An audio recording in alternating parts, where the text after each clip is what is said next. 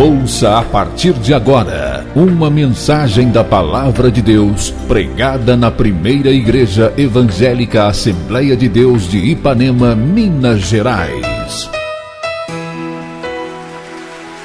Pastor Presidente Jander Magalhães de Castro. Acesse nosso site www.adeipanema.com.br. Caso queira receber as mensagens semanalmente, envie uma mensagem para o WhatsApp 33 98436 0898 que iremos cadastrar seu número para receber gratuitamente as mensagens da semana. Realização: Igreja Evangélica Assembleia de Deus de Ipanema.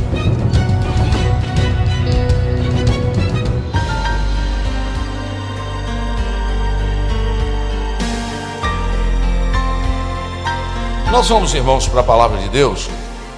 São 7 horas, 19 horas e 59 minutos, virando para 20 horas.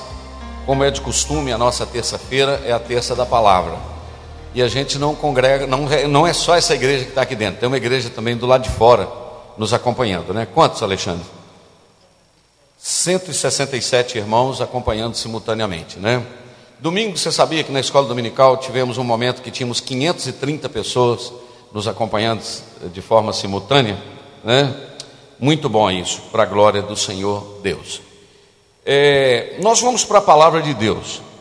Eu pedi ao pastor Alexandre que falasse com o presbítero Pedro para ler em 2 de Timóteo, capítulo de número 3, do versículo de número 10 ao versículo de número 17, porque hoje à tarde saltou no meu coração, quando eu pedi ao Senhor a palavra desta noite, saltou no meu coração o versículo de número 13, do capítulo de número é, 3, o versículo 13. Porque eu não sei se os irmãos acompanharam hoje na internet. Eu vou usar meu celular aqui, irmãos, porque eu vou, não é porque eu estou atualizando a minha rede social, não. É porque eu quero ler. Eu não sei se os irmãos viram hoje uma decisão que foi tomada na Colômbia. Alguém viu essa reportagem? Foi aprovado na Colômbia hoje, a Colômbia libera o aborto para ser realizado em uma criança com até 24 semanas de gestação. 24 semanas, irmãos, são quantos meses? Uma criança de seis meses é aprovada a ser retirada do útero da mãe, sem ser considerado isso crime. É a discriminação do aborto que foi aprovado na Colômbia. E os irmãos sabem que há uma linha no Brasil, uma linha política que defende isso. Há uma PL né, de lei transcorrendo no Congresso Nacional para aprovar no Brasil esse tipo também. A, é, e eles vão invadindo e conseguindo aos poucos, não é verdade? Como já foi o casamento de pessoas do mesmo sexo e etc a adoção né, por pessoas é, do mesmo sexo, a adoção de filhos, e aí vai essa questão de herança, de pessoas casadas sendo do mesmo sexo, isso já passou, e etc. E há uma pressão para que o Brasil também aceite esse tipo. Né?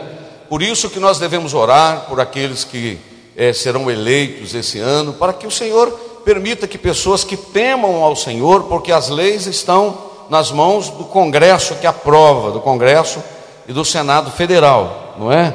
Eu não, não estou tocando em política aqui, mas eu preciso advertir a igreja. Quando você for dar o seu voto, procure saber se aquele deputado ele aprova esse tipo de assunto, como por exemplo a questão do aborto. Porque a questão do aborto, irmãos, ela é uma questão muito séria. Porque eu, durante o meu estudo aqui, eu vou tratar disso.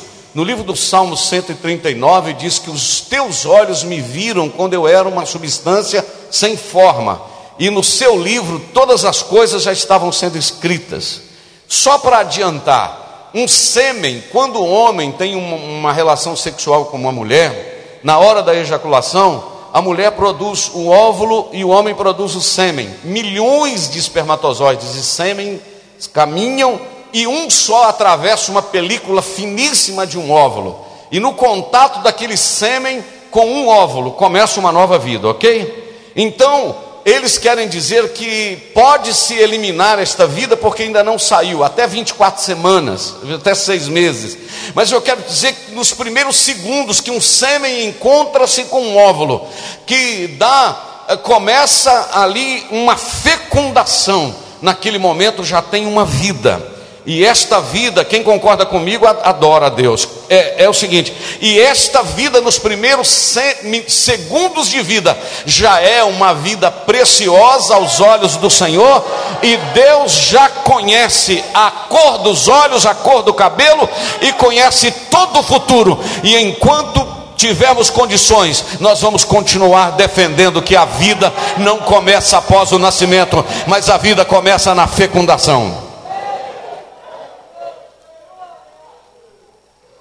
Aí, eu vendo esta notícia, eu comecei a pensar até onde vamos chegar. Até onde vamos chegar? Aí o Espírito Santo me levou para a Bíblia, para o texto de 2 de Timóteo, capítulo 3, versículo de número 13, que é o que o Aloir colocou na tela, mas eu gostaria de chamar a atenção para o versículo primeiro, Aloir. O que que Paulo está querendo dizer? No versículo primeiro da terceira, da segunda epístola de Paulo a Timóteo, capítulo 3, ele disse assim: Sabe, porém, isto, que nos últimos dias sobrevirão, tempos trabalhosos. Se eu for colocar um tema na meditação desta noite, eu colocaria tempos trabalhosos. Meus irmãos, nós estamos vivendo em tempos trabalhosos. Aleluia. Os irmãos viram o que aconteceu em Petrópolis esses dias, eu estive lá um dia depois, eu, Daniel, Daniel chorou pela rua, de ver um cenário de guerra. Mas o que eu quero chamar a atenção dos irmãos, que observaram, que viram os vídeos, vocês viram como aquela enxurrada arrastava carros, arrastava carro, arrastava pessoas, arrastava tudo? Imagine o pecado como uma enxurrada invadindo lares, invadindo empresas, invadindo famílias. E agora eu quero lhe dar uma notícia ameaçando a porta da igreja. Ameaçando a porta da igreja. Só que é o seguinte: pode atingir famílias, pode atingir empresas, pode atingir instituições, mas a igreja existe um parapeito, existe um muro, existe um muro. Sabe qual é este muro? É a palavra de Deus. Agora, nós precisamos nos preparar. Eu quero falar agora para os pais: dar um jeito de cuidar da educação cristã do seu filho, trazendo ele para a igreja. E não é só na igreja, escola dominical, não. A leitura em casa, tudo, porque são tempos trabalhosos. São tempos trabalhosos. Quem não tem filho tem sobrinho, quem não tem filho pequeno tem neto. Irmãos, vamos nos arregimentar. Você sabe por quê? Impedir o crescimento do pecado lá fora, eu falei isso outro dia em estudos aqui, impedir o crescimento do pecado lá fora, impedir da Globo dar, valor a isso, impedir dos, das canais de televisão os demais, que não temem a Deus, impedir de políticos querer fazer isso, pode chegar um ponto que nós não vamos conseguir impedir que eles aprovem isto, que eles é, continuem flexibilizando para o pecado, nós não vamos conseguir impedir isso que seja feito feito lá fora, mas nós podemos preparar os crentes para não aceitar esse tipo de coisa, porque nós somos cidadãos livres. Aleluia. E um dos versículos que falou comigo esta tarde de forma forte foi a segunda epístola de Pedro, capítulo de número 2, o versículo de número 4 ao 9. Eu quero chamar a sua atenção para a segunda de Pedro, capítulo 2, versículo 4 ao 9, porque é muito sério o que eu estou pregando aqui esta noite. Eu estou falando sobre tempos trabalhosos, não? Tempos trabalhosos, e uma das características do tempo trabalhoso é o aumento do pecado. Mas aí eu gostaria de dizer para os irmãos que o capítulo 2 da epístola de Pedro, a partir do versículo, deixa eu ver se é a partir do versículo de número é, 4, isso, pode ser aí. Porque se Deus não perdoou aos anjos que pecaram, mas havendo-os lançado no inferno, os entregou às cadeias da escuridão, ficando reservados para o juízo, e não perdoou o mundo antigo, mas guardou a Noé. Aguenta um pouquinho aí. O que que Pedro está dizendo? Se Deus não perdoou os anjos e não perdoou o mundo antigo da época de Noé, isto quer dizer que vai chegar a hora que Deus também não vai per perdoar este mundo com essas práticas. Os irmãos concordam comigo? Se Deus não perdoou lá, pode aguardar que Deus não vai perdoar aqui também. Só que tem um detalhe: não perdoou aquele mundo ímpio, não perdoou os anjos, não perdoou o mundo ímpio na época de Noé, mas teve um detalhe: guardou Noé. Deus vai condenar o mundo, mas vai preservar a igreja.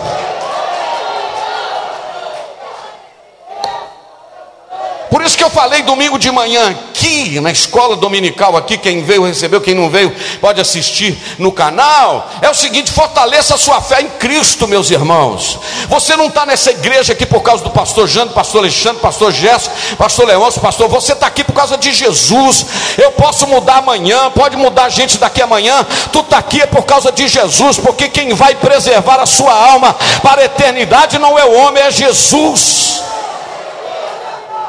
É, se, se fulano de tal mudar, eu vou sair da igreja. Fulano de tal, não sei o que, que mudar? Quem muda, irmãos, é o homem. Jesus permanece, ele é o mesmo ontem, hoje eternamente, e ele é o pastor eterno da igreja. Teu compromisso é com Jesus.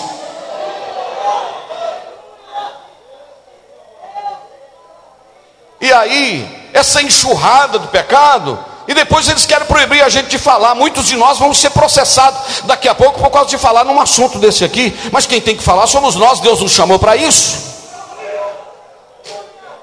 É, pastor, não tem nada de bravo aqui não, irmão. Eu estou falando com autoridade. Mas quem tem que falar com vocês sou eu. Eu não estou espancando a igreja, eu estou advertindo a igreja. Ou vocês gostariam de ter um pastor que deixasse a porta aberta andar de qualquer maneira? Eu estou preservando a nossa vida para quê? Para nós enxergarmos no céu e avisando. Então, Deus não perdoou o mundo, os anjos não perdoou o mundo antigo, mas guardou a Noé, o pregoeiro da justiça, com mais sete pessoas, ao trazer o dilúvio sobre o mundo dos ímpios. O dilúvio veio sobre o mundo dos ímpios, mas Deus guardou Noé, sua mulher, seus três filhos, suas três noras, Vou só abrir um parênteses, não leva mal não, olha para cá. Vou só abrir um parênteses para falar um negocinho com você. Você acha que se Deus tivesse falado, Noé, chama sua esposa, ok? Senhor, você não tem jeito de eu mandar um dos meninos meu chamar, não? Porque eu estou dormindo num quarto e ela no outro. Está com seis meses que a gente não conversa. Aí o Senhor falou: Não vai dar para chamar, não, que vocês não vão poder morar na arca, não, vocês estão brigados. Quem acha que Deus está aqui? Noé, chama seus três filhos, suas três noras, Senhor. aleluia, aleluia, aleluia, aleluia, aleluia, aleluia. Chama sua mulher, seus três filhos, suas três noras. O Senhor falou: Senhor, minha mulher, tudo bem. Mas eu não sei como é que eu vou arrumar, não. Tem seis meses que minhas noras não conversam com a minha mulher. As noras, está tudo brigado uma com a outra, está tudo uma confusão terrível. Aí o Senhor falou: então vai ter jeito não. Porque vão ter que morar na mesma arca. Deixa eu te dar uma notícia esta noite. Dá um jeito de consertar, porque vai morar na mesma arca. Tem marido e mulher brigado, um dormindo numa cama na outra, conserta, porque vai morar na mesma arca. Tem parente brigado, tem irmão em Cristo brigado, um que está bicudo com o outro, dá um jeito de perdoar, porque vai morar na mesma arca. Não vai ter duas arcas, não. O céu é um só, aleluia. Mesmo esse que você acha que não pode ir para o céu, a graça alcançou ele, tu vai ter que aceitar, porque você não vai estar tá lá de favor. Você está querendo dizer que tem alguém que ainda não pode ir para o céu? Aquele não pode ir. Como assim? Você vai estar lá de favor? Como é que você está falando que alguém não pode ir?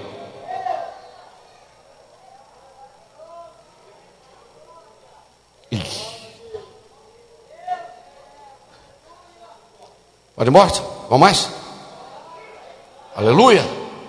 Mas aí, volta, volta no 5. Então, poupou Noé com a sua família do mundo ímpio. Agora o 6, olha o que, o que a Bíblia diz.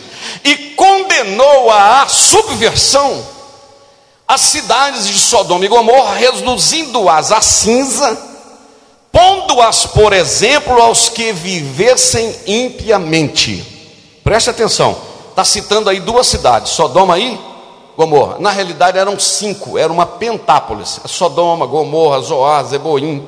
Eram cinco cidades. Mas escuta só, repita comigo a palavra Sodoma. O apóstolo Paulo, escrevendo, ele disse assim: ficarão de fora. Ele te chama um tal de sodomitas, acha esse versículo para mim, Aloy, digita na busca aí. Ficarão de fora os sodomitas.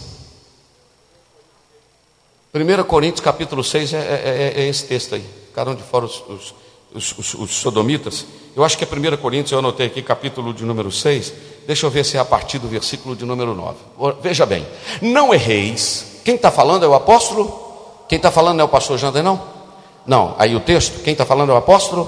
Paulo. Ok, então não sou eu que estou falando, é o apóstolo Paulo. Não erreis, nem os devassos, nem os idólatras, nem os adúlteros nem os efeminados, nem os sodomitas, nem os ladrões, nem os avarentos, nem os bêbados, nem os maldizentes. Espera aí, o maldizente entra junto com o bêbado, entra junto com o sodomita. Eu nunca vi alguém ser excluído da igreja porque era falador dos outros, mas ele está no mesmo pacote maldizentes, nem os roubadores herdarão o reino de Deus. Por que citou ali os sodomitas? Por causa da prática de Sodoma e Gomorra. Você lembra que quando Ló foi ser tirado da casa dele com a família, Deus mandou dois anjos lá, sim ou não? Lembra aqui que os, os anjos entraram para dentro de casa e os moradores da cidade disseram: Tira-os para que nós possamos conhecê-los. Isto é, tira eles para fora para a gente ter relação sexual com eles. que, que aconteceu? Virou cinza. O que, que eu estou dizendo? Que Deus pode estar tá dando tempo, mas que vai chegar a hora, vai. Alguém consegue compreender isso aqui? Vai chegar a hora, vai. Aleluia. Então vamos lá. Voltando lá na epístola, segunda epístola de Paulo, o já, já captou a mensagem que eu dei só um parêntese, veja bem, Sodoma e Gomorra reduzindo a cinza, pondo-os, por exemplo, dos que vivem impiamente, isto é, queimou aquela cidade para servir de exemplo para quem vive do mesmo jeito deles. Agora olha o versículo de número 7. E livrou.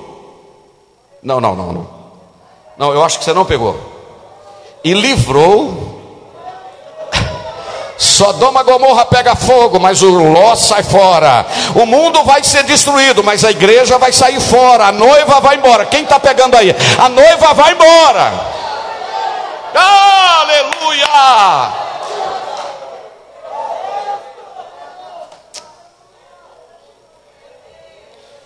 O, escritor diz: havendo, pois, de acontecer todas essas coisas, que pessoas devemos ser no santo trato diferente. Mas aí eu quero voltar aqui. Livrou o justo Ló. Presta atenção nesta palavra. Enfadado da vida dissoluta dos homens abomináveis. Eu queria segurar com você um pouquinho aí, antes da gente passar para o versículo seguinte, que Jó vivia enfadado. Enfadado com o quê? Com a vida que eles praticavam. Presta atenção, irmãos. Porque aqui não é só praticar que é pecado, não. Concordar aplaudir, coadunar, dar like. Ah, isso, a novelinha da Globo está comendo de rampa e você está dando ibope. O filme pornográfico, sei lá o que, que é, está lá e você está dando ibope. O Ló está dizendo, a Bíblia está dizendo ali, que o, o Ló se afligia. Ah, meu Deus, eu não aguento. Será que tem crente desse jeito nessa geração? Meu Deus, eu não estou aguentando esse negócio. Tem misericórdia. Deixa eu ir para a igreja ouvir a tua palavra. Senhor, parece que está ficando difícil. Tu não vai buscar a tua igreja, não? Será que tem crente já? Sim. Será que tem crente aflito, querendo dizer, Senhor, busca, busca a tua igreja, busca, busca a tua igreja. Irmão, porque não está dando mais. O que, que o texto está dizendo? Mas livrou a Ló, homem justo, que se afligia com o procedimento libertino dos que não tinham princípios morais. Você não pratica, mas concorda com quem pratica, está no mesmo pacote. Aqui é rejeitar, aqui é rechaçar e dizer: amamos os pecadores, mas rejeitamos o pecado. A igreja está aberta para todos, mas a igreja não está aberta para tudo. Vou repetir: a igreja está aberta para todos, mas a igreja não está aberta para tudo. Tem princípios, a igreja tem princípios, a igreja tem regulamentos, a igreja tem a palavra de Deus para dirigi-la.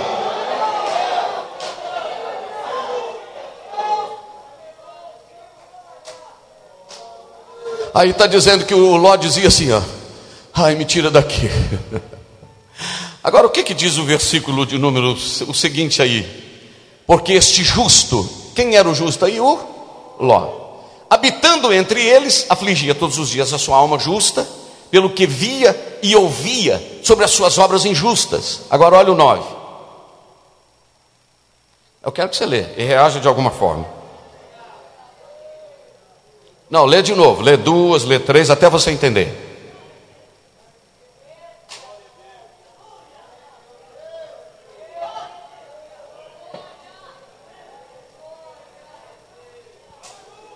Lê outra vez. Assim sabe o Senhor livrar da tentação e piedosos os piedosos. Você lembra o que que disse lá no livro de Malaquias? Então vereis outra vez a diferença entre o que serve a Deus e o que não serve. Não. Não sou eu que estou dizendo, o profeta Malaquias disse, é o capítulo de número 3, o versículo 18, que diz, Malaquias 3,18: Então vereis outra vez a diferença entre o justo e o ímpio, então o que serve a Deus, e entre o que serve a Deus e o que não serve, tem uma diferença, irmãos, queiram ou não. Ah, tem um negócio aí no mundo que é TMJ. O que, que é TMJ na linguagem da internet, Robson? Tamo junto, não é verdade? TMJ, tamo junto. Quero te dizer que a igreja não. É, não, não, é tudo que a igreja está junto, não, filho. Não, aqui não. Agora vamos para o livro de Apocalipse, capítulo de número 21, 22, porque o Espírito Santo me movimentou aqui para adiantar algumas coisas. E olha o Apocalipse, capítulo de número 22, o versículo. É, veja se é o 6 para mim, por favor. Apocalipse 22, do 10 ao 12, por gentileza. Olha, coloca o versículo de número 10. E disse: Aleluia. Não celes as palavras da profecia deste livro, porque próximo está o tempo. Quem é injusto, faça-se, faça injustiça ainda. E quem é sujo, está sujo, suje-se ainda. Só que tem um detalhe: quem é justo, faça justiça ainda. E quem é santo, seja santificado ainda. É, é, o pastor Jânio que está dizendo ou é a palavra de Deus? Quem é ímpio, continue na impiedade. Quem é injusto, continue na injustiça. Agora, quem é santo? Seja santo hoje, seja santo amanhã. Isso aqui eu não toco, isso aqui eu não vejo, meu comportamento, minha atitude, meu posicionamento em Deus. Não, não, não, não, isso aqui não dá para mim. Não, não, isso aqui não. É, mas vai dar um prejuízo, pode dar prejuízo material, mas espiritual não. Aleluia, aleluia. Oh glória, oh glória, oh glória. Adora um pouquinho aí, aleluia. Adora um pouquinho aí, enquanto isso mais pessoas compartilham para receber, você adora. Aleluia. Glorificado seja o nome de Jesus. Glorificado seja o nome de Jesus. Vou repetir: glorificado seja o nome de Jesus. Aleluia. Feche seus olhos, curve a sua fronte adore um pouquinho. Aquele que é justo, justifique-se mais. Aquele que é santo, santifique-se mais. Aleluia. Há um sinal, irmãos. Os sinais estão aí, irmãos. Glória a Deus. Glória a Jesus. Glória a Deus. Glória a Jesus. Glória a Jesus. Eu quero lhe mostrar um outro texto. Pode abrir os seus olhos, levantar a sua cabeça. O que eu quero ir agora é na segunda epístola de Paulo, voltar a Timóteo no capítulo de número 3. O versículo 1 que o Aloir colocou anteriormente ele diz que viriam tempos trabalhosos. Aí eu, eu fiz questão de contar agora à tarde, enquanto eu estava me preparando, algumas características que dizem respeito como é que seriam esses dias trabalhosos. Por que, que Paulo disse que seriam dias trabalhosos? E olha que tem quase dois mil anos que Paulo escreveu isso, irmão. E Paulo diz: virão tempos trabalhosos. Vamos ler juntos no 3, 1, 2, 3? Sabe, porém, isto, que nos últimos dias sobrevirão tempos trabalhosos. Agora, que negócio de tempo trabalhoso é esse? Aí Paulo começa a dizer, versículo 2: Porque haverá homens o quê? Amantes de si mesmo, avarentos, presunçosos, soberbos, blasfemos, desobedientes a pais e mães, ingratos, profanos, sem afeto natural, irreconciliáveis, caluniadores, incontinentes. Dá uma pausinha aí, porque eu resolvi buscar o que, que significa uma pessoa incontinente. Que ou quem não se controla, não se contém, não tem comedimento, não tem moderação, que não tem o que tem comportamento incontido, imoderado. É, pastor, eu não aguento quando eu já vi, eu já pequei, incontinente. Quando eu já vi, eu já falei. Quando eu, já ouvi, eu já fiz, incontinente, característica dos homens da última época. Agora, quem tem o seu temperamento controlado pelo Espírito Santo, dá vontade, mas não peca. Tem vontade, mas não peca, porque o Espírito de Deus está dominando a vida dele. Ok? Então ele vai lá, incontinentes, cruéis, sem amor para com os bons. Gosta de gente ruim, mas não tem amor para com os bons. Traidores, obstinados, orgulhosos, mais amigos dos deleites do que amigos de Deus. Tendo aparência de piedade, mas nega a eficácia da piedade. E sabe o que que Paulo fala? No finalzinho ali, o que está escrito? Sai fora. Quem é que é referência para a sua vida? Não, vou repetir. Quem é referência para a sua vida? O super-homem, o Christopher, caiu do cavalo, virou, ficou tetraplégico. Quem é referência para você? Os cantores aí do mundo, quem é referência para nós? Quem é referência para nós? Além de Jesus, em primeiro lugar, sede meus imitadores, Paulo disse. Mas sabe quem é referência para nós? Gente temente ao Senhor, gente que busca a Deus, gente que anda com Deus. Cola em quem é mais forte do que você e automaticamente cata quem é mais fraco do que você e vai levando. Aleluia. Fique no meio, segurem alguém mais forte do que você e segurem alguém que está perecendo. Não é virar as costas para quem está fraco, é segurar quem está fraco, mas fortalecer naquele que está mais forte do que você. Aleluia. Bendito seja o nome de Jesus. Deus nos reuniu esta noite e eu quero profetizar de olhos abertos. Ainda tem gente séria, meus irmãos. Ainda tem mulher de Deus, ainda tem homem de Deus. Eu estou muito preocupado, irmãos, com o Evangelho no Brasil. Vou falar isso humildemente aqui. É, a gente que está sempre falando, a gente tem que estar tá atualizado com a Bíblia, o jornal numa mão e a Bíblia na outra, não é verdade? A gente tem que estar tá isso. Igual, por exemplo, estou acompanhando esse negócio da guerra lá na Rússia, da Ucrânia. Você tem que saber, a gente tem que estar tá acompanhando. Mas uma coisa, irmãos, que eu estou achando esquisito no Evangelho são as comédias evangélicas, são os, os como é que fala, os que estão realizando é, stand-ups evangélicos, brincando com coisas espirituais, repetindo línguas estranhas, é, línguas espirituais em comédias, zombando e indo para programas de televisões, sendo aplaudido. Está brincando com coisa séria, irmãos. Nós não podemos banalizar o sagrado. Nós não podemos banalizar o sagrado. Eu não vou mencionar nomes, mas não curta isso. Eu já sabia muita história, eu já quando adolescente, quando jovem, contava muita piadinha, não piada imoral, Mas piadas, às vezes tinha algumas até piada de culto, de irmãos que falavam língua, não sei o quê, é, que balamacia, ripa lá para trás, essas coisas de brincadeira assim. Depois eu cheguei a um ponto que quando eu contava eu sentia que entristecia o Espírito Santo. Irmãos, o crente ele não é emburrado, não é que ele não possa rir, mas tem muita coisa para a gente rir. Com coisas espirituais não vamos brincar.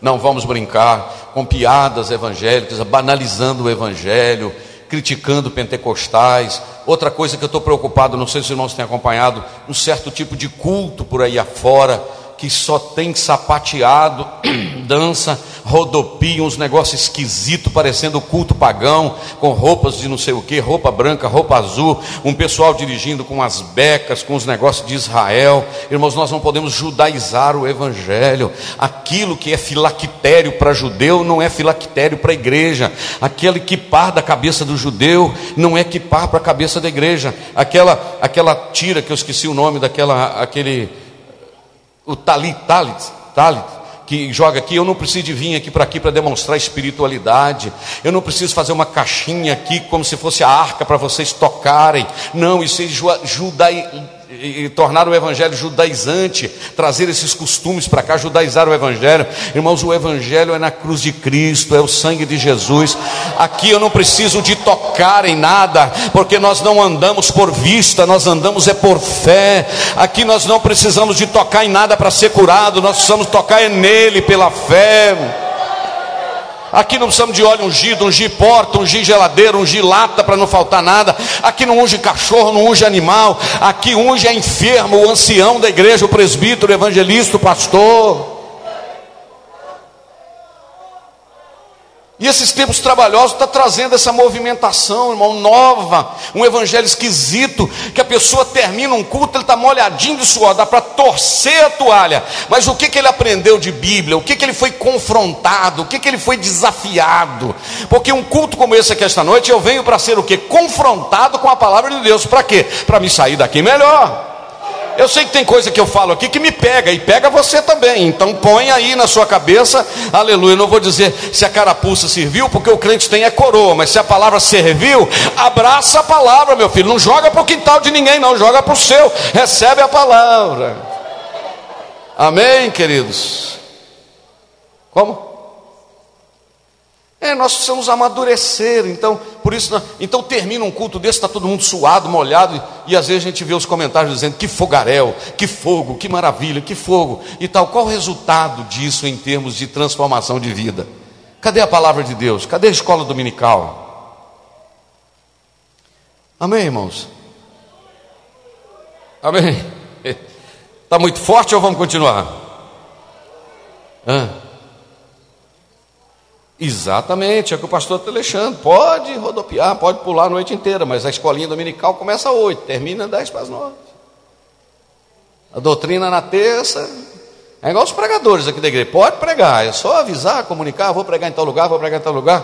Terça-feira senta aqui para ouvir o pastor. Você pode pregar melhor do que o pastor, não tem problema nenhum. É igual eu fui ali fazer um batismo em Santa Filomena.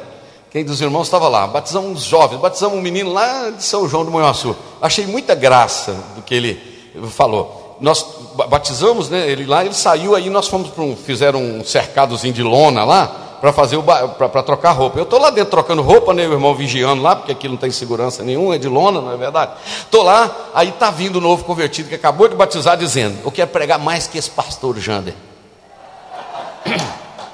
Ele falou, ele falou, o nome dele é Gustavo. Ele saiu das águas com a roupa toda molhada e falou: Eu quero pregar mais que esse pastor Janda. E eu fiquei com a raiva, menina. Eu falei: Meu Deus, esse menino pregar mais que eu, você acha que eu fiz isso? Eu, que alegria que me deu no coração. Você já pensou? Alguém aqui pregar, não que eu pregue muito, mas alguém pregar melhor do que eu ainda? Já parou para pensar? Que benção, gente gerado aqui, oh glória a Deus, bendito seja o nome do Senhor. Amém, irmãos? Esta igreja recebendo, vem quanto pastor, deixa eu pregar em tal lugar, pastor, tem alguém me chamando para lá, essa igreja ter material para ir, para levar. O Robson, às vezes, o Alexandre leciona aqui em Lajinha, chama a gente para dar aula em Manhuaçu, chama não sei onde. Pela misericórdia de Deus, meu telefone toca não sei quantas vezes por dia para me eh, convites, não que seja alguma coisa, mas pastor, tal, é missões, é não sei o que, é família e tal. Há uma, irmãos, há uma geração de gente querendo a palavra de Deus, sim ou não? Ainda há crente querendo a palavra de Deus. Eu vou repetir, ainda há crente querendo palavra de Deus. E eu fico feliz de essa igreja ter material humano para mandar, entendeu? Gerando obreiros para poder ir. E aí, olha aqui para o pastor Jânio, pastor, mas você não está falando em tempos trabalhosos? Aí é que eu quero caminhar para a reta final da minha palavra. É que o grande milagre da história é tempos trabalhosos, a igreja ser preservada. Não é um milagre aí, irmão? Sim ou não? Tempos trabalhosos e a igreja preservada. Tempo de angústia e a igreja glorificando a Deus. Aleluia. Tempo de lágrimas e a igreja glorificando a Deus. Tempo de perseguição e a igreja dizendo: Eu sei em quem eu tenho crido, que é poderoso para guardar o meu depósito, como o pastor pregou domingo. E aí eu estava olhando essa lista, irmãos, ali, e eu tive a curiosidade de contar 20 características de homens e mulheres de tempos trabalhosos. Vamos ler de novo? para ficar bem gravado, segundo Timóteo, olha lá, porque haverá homens amantes de si mesmo, avarentos, vou ler junto para ficar assim bem interessante, um, dois, três, porque haverá homens amantes de si mesmos, avarentos, presunçosos, soberbos, blasfemos, desobedientes a pais e mães, ingratos, profanos, sem afeto natural, irreconciliáveis, caluniadores, incontinentes, cruéis, sem amor para com os bons, traidores, obstinados, orgulhosos, mais amigos dos deleites do que amigos de Deus, tendo aparência de piedade, mas negando a eficácia dela, destes afastas. Mantenha aí, Eloy, porque eu vou precisar do versículo seguinte, já já. Olha para cá. Quando você olha essa lista assim, você fala: Meu Deus, isso é tempo trabalhoso, é o mundo que nós estamos vivendo. Acabou, não vai ter jeito não. Foi tudo por água abaixo. Agora, o que está escrito no versículo seguinte? Versículo de número 6. Porém, deste o número são os que introduzem pelas casas e levam cativos mulheres nécias, carregadas de pecados, levadas de várias concupiscências, que aprendem sempre, mas nunca chegam ao conhecimento da verdade. Segura aí, espera aí. Aprende sempre, mas nunca muda de vida. Não chegam ao conhecimento da verdade. Aí o que, que diz o versículo de número 8? relembra o tempo de Moisés como Janes e Jambres, nome parecido com o meu, mas não é Jander, é Janes e Jambres. Resistiram a Moisés, assim também esses resistem à verdade, sendo homens corruptos de entendimento e réprobos quanto à fé. 9. Não irão, porém, avante, porque a todos será manifesto o seu desvario, como também foi daqueles então, pastor, o negócio, o juízo chega, não é? Olha para cá. É, pastor, está difícil, como é que a gente vai arrumar? Aí eu amo o versículo 10. Quem pode ler lá?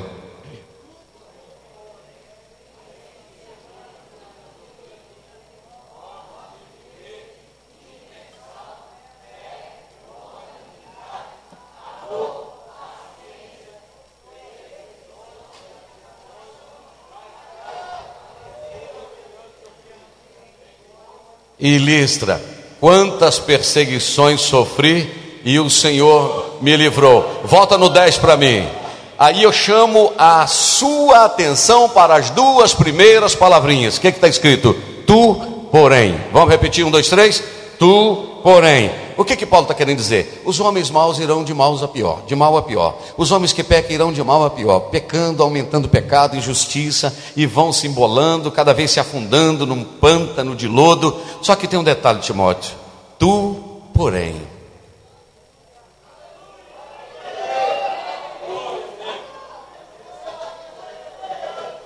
Tem umas meninas aqui que passaram na faculdade, elas não estão aqui porque elas foram para a faculdade. É a Jamily, a Wesleyana, Wesleyane, o Luiz, a, a Amanda, a Lina. Amanda não, Amanda já terminou a faculdade, está ali, já está fazendo concurso para juíza. Muito bem. é, a Aline e tal. Passaram a faculdade. É, três delas me procuraram e outra eu procurei. Aí é o seguinte, eu falei, minhas filhas, vocês vão entrar num outro mundo, sim ou não, Robson? Caiu no ambiente da faculdade, é outro mundo. Sim ou não, Marcos? Você frequentou lá. É um outro mundo. Essa semana eu perguntei como é que foi a primeira semana. Ela falou, pastor, já no segundo dia já teve uma festa depois da escola. Nós quatro ficamos lá esperando a festa para embarcar do ônibus. Sabe o que é isso, meninas, meninos? O mundo vai de qualquer maneira, mas a palavra de Deus para nós é: tu, porém, você não.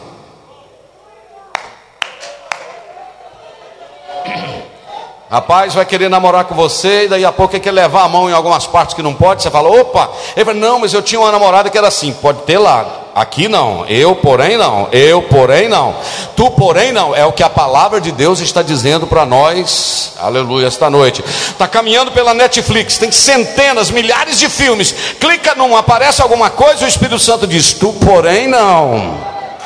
Quem está entendendo? Tu, porém, não, aleluia. Não negocia, não. Não tem outro jeito de carregar a arca sem ser em ombro de sacerdote, não. Arca aqui não carrega em ombro de carro de boi, não. Arca aqui carrega no ombro do sacerdote. Isto é, tem coisa que pode mudar de lugar, mas princípios não mudam. Era princípio de Deus carregar arca no ombro de sacerdote e não em carro de boi. É, pastor, vou falar o que eu falei outro dia, não sei onde, eu falo todo dia. É, pastor, muita coisa está mudando, então a gente podia abrir mão disso, disso e disso. Aí a gente analisa. Aí eu vou te falar um negócio. Quem tem neto aqui, levanta a mão. Daniel, olha aqui, levantou a mão mais alto. Quem tem neto, de novo, levanta a mão. Deixa eu te falar um negócio, filho. Esse final de semana os netinhos vêm para sua casa. Ok? O que, que você faz? Você vai lá na sua sala, pega aqueles bebelozinhos, aquelas galinhinhas de enfeite, né? Aqueles coelhinhos. Não sei que já está tudo cheio de cocôzinho de mosquito, mas você gosta daquilo, está lá. Não é verdade? Aqui está até meio encardido, mas aqui foi de sua bisavó, você guarda aquilo lá. Né? Aí tem aquele espelho, tem aquele negócio. O que, que você faz com essa mesa com as quinas? Outro dia nós fomos em Patinga na casa do Rafael, a mesa de vidro. E daí a pouco eu estou vendo a Eunice com uma fita crepe e um papelão dobrando aqui trem, que as quinas. Eu falei, o que, que é isso, Eunice? Medo da testa das meninas. Eu falei, parabéns. Aí o que, que você faz com os bebelô, com a mesa de vidro, né, Marquinhos? Marquinhos também é, vovô, né? Com as mesas de vidro, o que, que você faz? Arreda aquilo para o canto, pega os bebelozinhos e guarda. Aquilo que é quadro, louça, você tira tudo. É, irmão Zé, lá na casa do irmão Zé tem, Zé Guiar, tem. Tira esses troços. Agora tem umas coisas, irmão, que você não tira não. Você não tira parede, você não tira coluna, você não tira viga, então é o seguinte: a igreja está aí, deixa a meninada chegar, deixa a gente de fora chegar, gente nova. Você só arreda umas coisinhas que você pode flexibilizar. Agora existem princípios que não se tira, existem colunas que não podem sair do lugar. E aí é o papel do pastor, é o papel dos pregadores, é o papel da liderança. Por isso que para subir nesse púlpito, me pergunte antes quem é. É pastor, mas o homem é uma benção. Onde ele congrega, quem é a mulher dele, quanto tempo ele está fora de casa, toma santa ceia, é dizimista, quem é? É, mas eu vi ele na internet, você viu ele atrás da tela, você não conhece a vida dele, vamos saber quem é. Por quê? Você demora 20 anos ensinando uma igreja, vem alguém, traz um veneno aí e joga.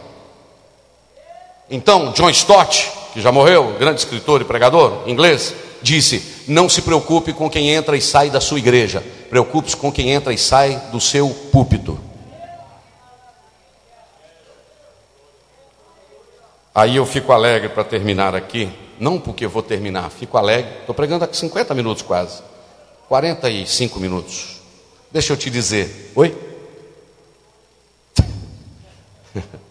Não escutei não, mas deve ser coisa boa. Como o irmão gritou ali hoje, abra a caixa preta. Você sabe o que é caixa preta? Quem sabe o que é caixa preta aqui? A maioria sabe. É uma caixazinha preta, que na realidade ela é laranja, né, Robson? Que anda dentro do avião. E ela grava tudo o que acontece durante um voo. Se um avião, Deus livre guarde, cair, eles procuram a caixa preta, que é laranja, para saber de tudo que foi gravado, o que, aconteceu durante a coisa. Hein? São duas caixas pretas.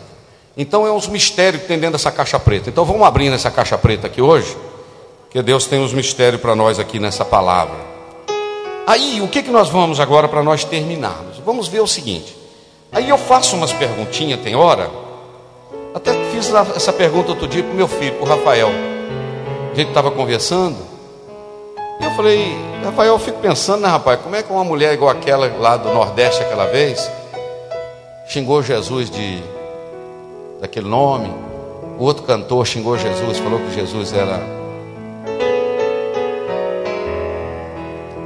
Se fosse a gente, mandava um raio na cabeça na hora, né, irmão? Não é assim, não dá vontade. O que que? Você vê as pessoas blasfemando. É. Você vê uma cena, igual foi passada, não sei se foi no Teatro Municipal de São Paulo, ou se foi no Rio Grande do Sul. Eu não sei onde, se alguém lembrar, me dá um toque aqui. Uma peça de teatro chamado Macaquinhos. Alguém viu falar nessa coisa? Não. Eram meninos andando de joelho, um com o dedo no ânus do outro menino.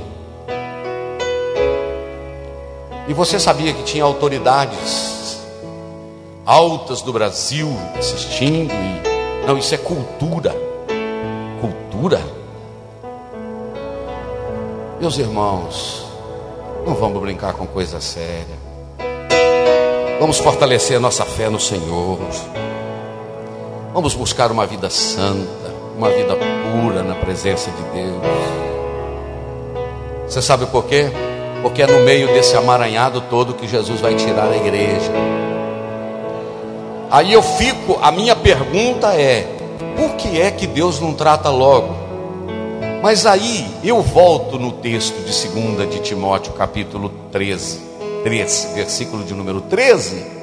É o que saltou no meu coração, que está escrito o seguinte: Mas os homens maus farão o quê? O que está escrito lá em cima? Os homens maus irão o quê? Não, vamos, vamos ler bonitinho. Os homens maus, como é que está escrito lá? Um, dois, três. Mas os homens maus e enganadores irão de mal para pior enganando e sendo enganados. Agora eu quero ir em Romanos, capítulo de número 1, para a gente ter uma explicação por que é que Deus não manda um raio, não destrói, não é? Você sabe por quê? Eu vou lhe explicar por quê. No livro de Romanos, capítulo de número 1, versículos de número 21 em, em diante, diz assim: Olha o que está escrito. O Aloído vai colocar na tela porque é a Bíblia. Porquanto, tendo conhecido a Deus, não o glorificaram como Deus nem lhe deram graças, antes em seus discursos se desvaneceram, o seu coração insensato se obscureceu. Dizendo-se sábios, se tornaram o quê? Tornaram-se loucos. E mudaram a glória de Deus, do Deus incorruptível, em semelhança da imagem de homens, ou de homem corruptível, de aves, de quadrúpedes e de répteis. Segura aí, Eloy. Volta nesse aí mudaram a glória de Deus em imagem de homem corruptível, de aves, de quadrúpedes, fizeram ídolos. Agora olha o versículo seguinte: pelo que também Deus os entregou. Não, eu quero repetir essa primeira frase. Deus vos entregou, ou melhor, Deus os entregou às concupiscências do seu coração. Deixa só aí essa primeira frase. Sabe o que, que Deus fez? Já que eles estão nessa prática, já que eles estão nessa prática, Deus os entregou para fazer o que eles querem fazer. Vai fazendo. Vai fazendo. Entregou as suas próprias concupiscências, agora segura. As concupiscências do seu coração, a imundícia para desonrar o seu corpo entre si. 25. pois mudaram a verdade de Deus em mentira, e honraram e serviram mais a criatura do que o Criador, que é bendito eternamente. Amém. Agora olha o versículo 26. Pelo que Deus os abandonou às paixões infames. Irmãos, essas pessoas foram entregues às suas próprias paixões. Aí o que que diz? Porque até as suas mulheres mudaram o uso natural. Mudaram isso no contrário à natureza. O que é mudar o uso natural? Uma mulher e um homem. Uma mulher e um homem. Mudou o uso natural. Ora o 27. E semelhantemente também os varões, deixando o uso natural da mulher, se inflamaram, inflamaram em sua sensualidade uns para com os outros, varão com varão, cometendo torpeza e recebendo em si mesmo a sua recompensa que convinha ao seu erro. Isso é o pastor Jando, isso é a Assembleia de Deus ou é Romanos capítulo 1? O versículo seguinte diz assim: E como eles se não importaram de ter conhecimento de Deus, assim Deus os entregou a um sentimento perverso, para fazerem coisas que não convêm estando cheios de toda iniquidade, prostituição, malícia, avareza, maldade, cheios de inveja, homicídio, contenda, engano, malignidade, sendo murmuradores, detratores, aborrecedores de Deus, injuriadores, soberbos, presunçosos, inventores de males, desobedientes a pai e mãe, parece que Paulo repetiu lá, nécios, infiéis nos contratos, compra não paga, trata uma coisa e é infiel meu filho, assinou embaixo, seja para tomar prejuízo, é problema seu. Antigamente era no fio de bigode, lembra? Diz que arrancava o fio de bigode e dizia: está aqui. Sem, infiéis nos contratos, sem afeição natural, irreconciliável, sem misericórdia, os quais, conhecendo a justiça de Deus, que são dignos de morte os que tais coisas praticam, não somente fazem, mas bate palma para quem faz. Não volta lá no caso de Ló, que ficava afligido por causa do que praticava? Meus irmãos, os irmãos acham que a palavra foi muito dura esta noite, está sendo muito dura? A palavra está o que? Nos confrontando. E se é palavra de Deus, cada um pegue o seu pedaço e leve daqui para casa, pensando, pensando, pensando. Deixa eu te falar uma coisa aqui para terminar. Eu, eu gosto de andar muito sensível à voz do Espírito Santo. Ô Marcos, eu glorifico a Deus que nós temos mais de 500 pessoas nos assistindo. Mais de 500 pessoas nos assistindo quero contar para você uma historinha que o pastor Agenor, alguém contou em tempo passado aí. Dizem que tinha um menino que tinha uma moeda e essa moeda caiu dentro de um vaso. E ninguém conseguia tirar essa moeda dentro do vaso.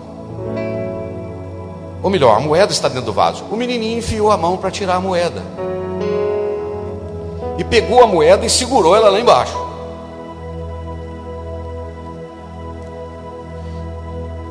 Quando ele enfiou a mão, a mão aberta, entrou.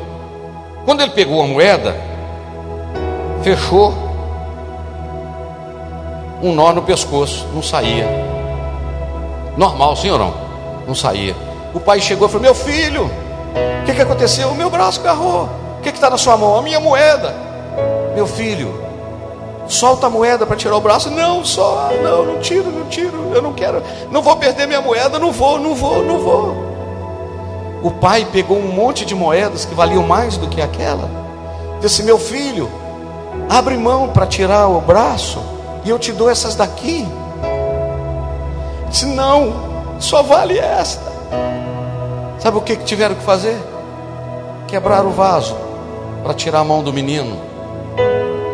Qual a lição que eu aprendo aqui esta noite? Ei, crente, segura isso aqui. Quem está aqui, quem está fora. Você sabia que tem muito crente com a mão dentro do vaso? Com a mágoa lá dentro, dizendo, não, isso aqui não, enquanto está aqui. E o Senhor está dizendo, abre mão disso.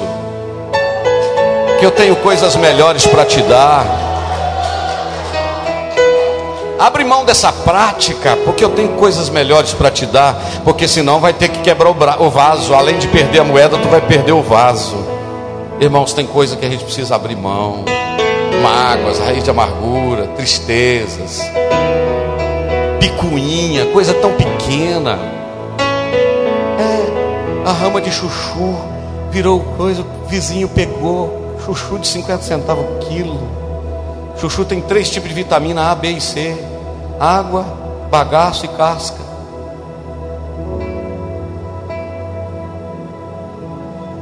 Quem está de regime, estou com medo da nutricionista passar esse trem para mim. Eu estou parecendo com um terno diferente aqui, que agora está entrando dentro de mim os ternos. Porque quando você deixa muito tempo no guarda-roupa, não entra, tem um micróbio que, que aperta ele, entendeu? Deixa eu te falar um negócio. Deixa eu te dar o um recado de Deus para o seu coração. Abre mão desse negócio, senão vai quebrar o vaso, você vai perder a salvação por causa de uma coisa que não vale nada. Deus, nesta noite, tem uma mão cheia de bênção te oferecendo, dizendo: tem coisa melhor para você. Glorifica aí, crente. Tem crente que não glorifica, não, né? Mas tem crente que glorifica. Deus tem uma mão cheia de bênção para você. Oh, aleluia. 529 irmãos nos acompanhando agora. Glória a Deus. Estamos terminando aqui para te dizer. Eu terminei o meu estudo bíblico, está aqui a minha anotação.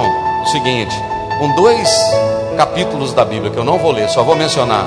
Apocalipse capítulo 3, versículo de número 7. Sabe o que está escrito em Apocalipse capítulo 13, versículo 7? E ao anjo da igreja que está em Filadélfia, escreve. Onde que o anjo da igreja estava? Em? Diga comigo, Filadélfia. Isto escreve o que é santo, o que é verdadeiro, o que tem a chave de Davi, o que abre ninguém fecha e o que fecha em ninguém abre. Agora coloca o 14. E ao anjo da igreja que está em Laodiceia isto diz o Amém, a testemunha fiel e verdadeira, o princípio da criação de Deus. Deixa só os dois versículos introdutórios. São sete cartas, sim ou não? Para cada carta, para cada igreja, uma carta. Em todas elas o Senhor disse uma coisa igual: Eu sei as tuas obras. Segundo os maiores e melhores teólogos e estudiosos, dizem que nós estamos vivendo hoje literalmente a era de Laodiceia a era da igreja morna. Mas não é morna só porque não dá glória. Não, não estou falando mornidão, não. Porque o Senhor disse assim: Por que és morno? Vomitar-te-ei da minha boca. Quisera que você fosse frio ou que você fosse quente. Mas como assim o Senhor queria que eu fosse frio ou fosse quente? É porque o Senhor está comparando duas cidades perto de Laodiceia, que era a cidade de Herápolis e a cidade de Colossos. Uma tinha água quente e outra tinha água gelada, águas frias, refrescantes. E outra tinha águas térmicas, como caldas novas, que tinham poder curador, poder terapêutico. Só que a cidade de Laodiceia não tinha água própria. A água que vinha para Laodiceia ou vinha de Herápolis ou vinha de Colossos. A água que saía gelada de uma cidade chegava morna lá. A água que saía quente chegava morna também. Aí o que, que o Senhor está querendo dizer? Quisera eu que você tivesse águas refrescantes, como de Herápolis, para refrescar a alma daqueles que chegam a ti, ou que você tivesse águas quentes, curadoras, como a água de Colossos, mas vocês nem refrescam nem curam, vocês são mornos. Crente que não tem personalidade própria, ele é meia pedra, meio tijolo, café com leite. Chegou a hora de sermos, irmãos, ou uma coisa ou outra. E o que me alegra esta noite é que em era Laodiceia, Deus vai preservar a igreja de Filadélfia. Qual é a característica de Filadélfia? Capítulo 3, versículo 8, diz o seguinte: Aleluia. Eu sei as tuas obras. E eis que diante de ti eu pus uma porta aberta. Não, todo mundo lendo ali. É só atenção aqui, por favor. Em mais nada. Eu sei as tuas obras. Eis que diante de ti eu pus uma porta aberta e que ninguém pode fechar. Olha o segredo. Embora tendo pouca força, guardaste a minha palavra e não negaste o meu nome. Eis que cedo veio, guarde o que tens, para que ninguém tome a tua coroa. Fique de pé.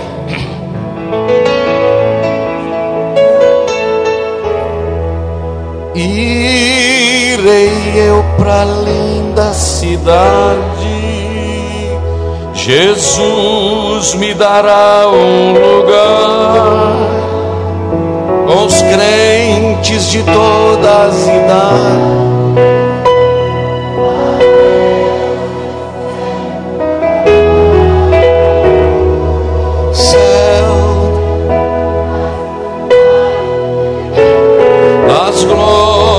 Que lá hei de ter. Oh, que gozo vou ter quando eu vir meu Senhor, rodeado de grande esplendor. Mesmo de máscara, eu queria que você dissesse para pelo menos duas pessoas. Diga assim: o mundo vai de mal a pior. Agora diga para ele assim: tu porém. De novo, tu porém.